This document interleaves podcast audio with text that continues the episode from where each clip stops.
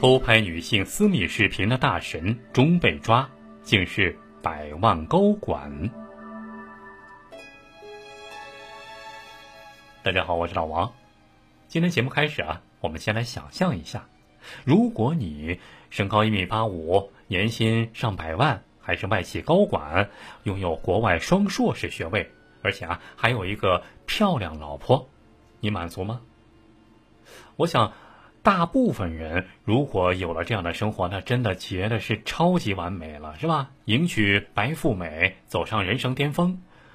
但是，偏偏有人有这样的条件，还是不满足，而且还想要追求刺激，结果走上了犯罪之路。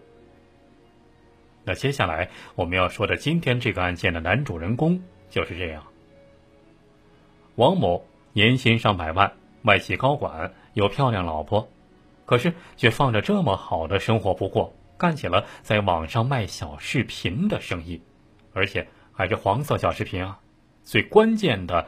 还有是自己在里面当男主角，自拍自演去卖，甚至还因此拥有了上百万粉丝。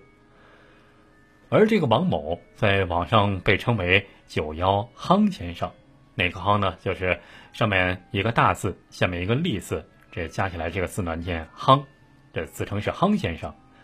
就是这个名字，在国外的一家色情网站上拥有了上百万粉丝。这家网站据说有好几万这种小视频，大部分都是用户自己拍摄或者偷拍的视频，而且活跃着上百万用户，更新频率也是高的吓人。平台现存影片超过了七万部，日更新超过五十部，内容一律是不堪入目。刚才说的这个王某啊，也就是在上面取名叫“夯先生”的这位，就是其中的一个视频上传者。因为他上传的视频数量多，视频清晰度高，所以啊，被平台上的其他用户奉为大神级的人物。这个大神在二零一五年到二零一八年三年时间里。依靠诱骗、偷拍等方式，与近一百名女性发生了性关系，而且还把拍摄的私密小视频放在这个平台上传播，甚至私自贩卖，非法获利达一百万元以上。直到二零一八年一月，这个在非法色情平台上呼风唤雨的百万粉丝大神，终于在上海被捕了。随后，中央电视台在法制节目里也专门曝光了这起历时两年多的事件。好好的一个外企高管、高富帅，放着年薪百万的正当职业不做，为啥非得堕落到跑到色情平台上去当什么大神呢？这要说啊，好多人都想不到，甚至啊，就包括和这个王某生活了多年的妻子也搞不明白。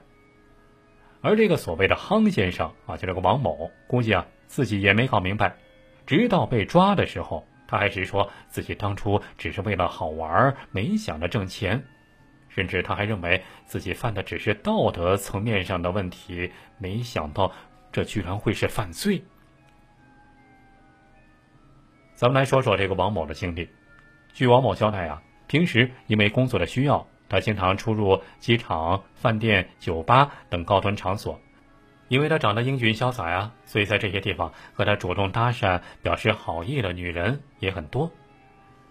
渐渐的，王某就通过社交软件的助力，和这些向他表达好意的女性就有了联系，后来就发生性关系，并且屡屡得手。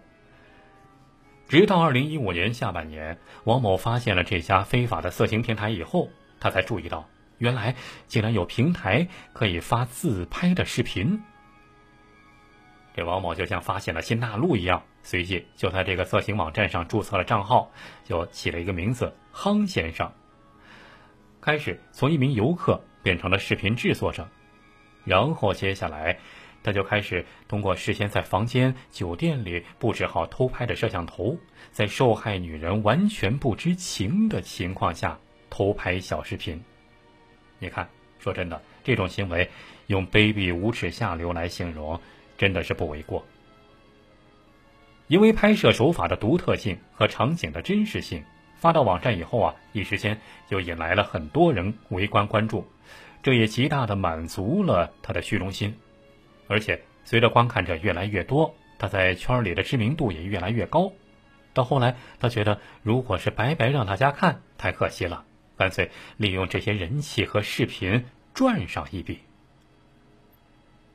其实一开始啊，这个对于这个王某，也就是这个夯先生来说，他并没有搞清楚该怎么赚钱。而他之所以后面能够顺利的成为所谓的大神，完全离不开他的两个粉丝的背后支持。说是粉丝也好，说是合伙人也好，其中的一个合伙人呢，是一个留美学生杨某，他负责把这个夯先生拍摄的视频在境外传播售卖，所得收入和夯先生二八分成，夯先生占百分之八十。那在国外赚得的钱就会被打入国内的一家银行账户，然后再通知，不是通知王某，不是通知他，是通知另一个人，另一个姓刘的人来取。怎么又出来一个姓刘的人呢？这个姓刘的人呢，是南京一家法国企业的年轻工程师啊，他负责帮夯先生收钱，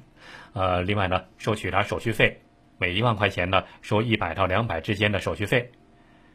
就这样，三个人就实现了从拍摄、传播、贩卖，形成了一个完美的闭环。靠着这样的信任关系，三个人共售卖了超过一百部。这种黄色小视频，卖给了上万人之多，从中非法获利超过一百多万元。你看，这已经不仅仅是流氓有文化了，而是流氓成团伙了。最终啊，这个夯先生王某，还有另外两个杨某和刘某，这三人因牟利为目的制作贩卖淫秽物品，被分别判处有期徒刑十一年、六年、三年。夯先生被判了十一年，这个杨某在境外来贩卖的判了六年，还有这个刘某来负责提前的判了三年。共查获三个人违法所得人民币八十三万六千元，予以追缴上缴国库；扣押在案的作案工具予以没收，由扣押机关予以处理。你看，外企高管、留美高材生、年轻工程师，这都是他们。非常让人羡慕的这个身份呐，三个人都有着普通人难以达到的这个美好前景，却因为走上了一条歪路，把自己活活给葬送掉了。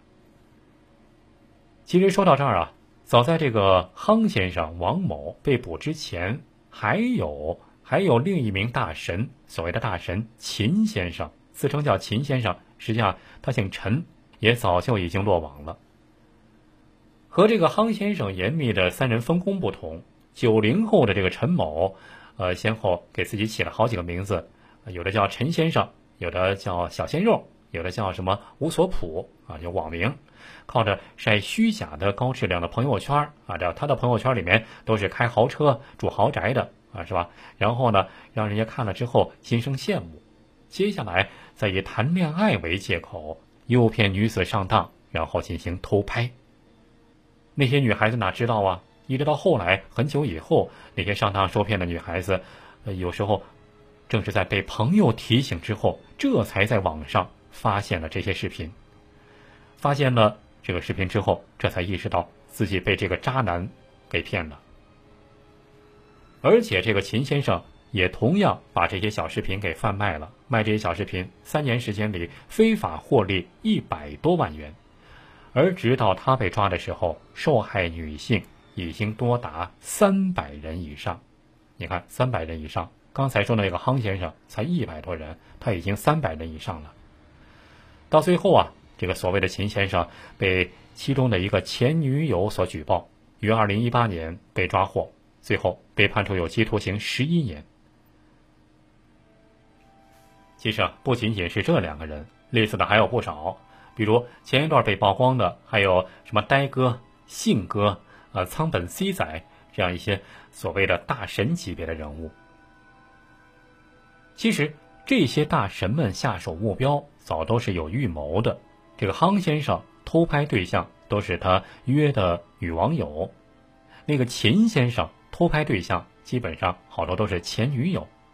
还有一个什么叫仓本 C 仔的偷拍对象，大多都是失足妇女。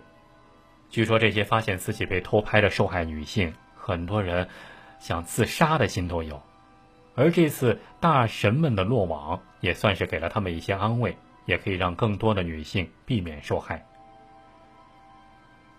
而那个臭名昭著的网站，因为服务器是在海外的，至今还没有被关停。也许，只有这些东西彻底消失，才能杜绝此类事件再次发生。否则，还会有各种各样的某某先生出现。在这里啊，还要提醒那些女孩子们，交友也好。恋爱也好，出门在外一定要注意细节，保护好自己，别让自己一不小心掉入陷阱之中。